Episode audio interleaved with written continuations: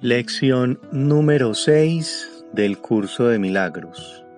Estoy disgustado porque veo algo que no está ahí.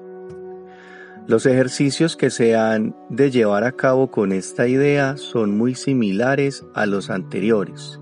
Es necesario, una vez más, que para cualquier aplicación de la idea de hoy nombres muy concretamente la forma de disgusto de que se trate ira, miedo, preocupación, depresión, entre otros, así como lo que percibes como su causa.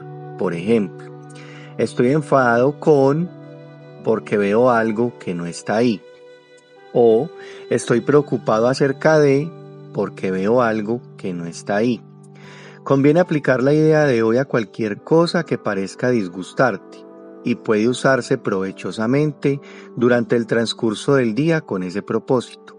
No obstante, las tres o cuatro sesiones de práctica de hoy se requieren de venir precedidas, como en días pasados, por un minuto más o menos de búsqueda mental, seguido de una aplicación de la idea a cada pensamiento de disgusto descubierto en dicha búsqueda.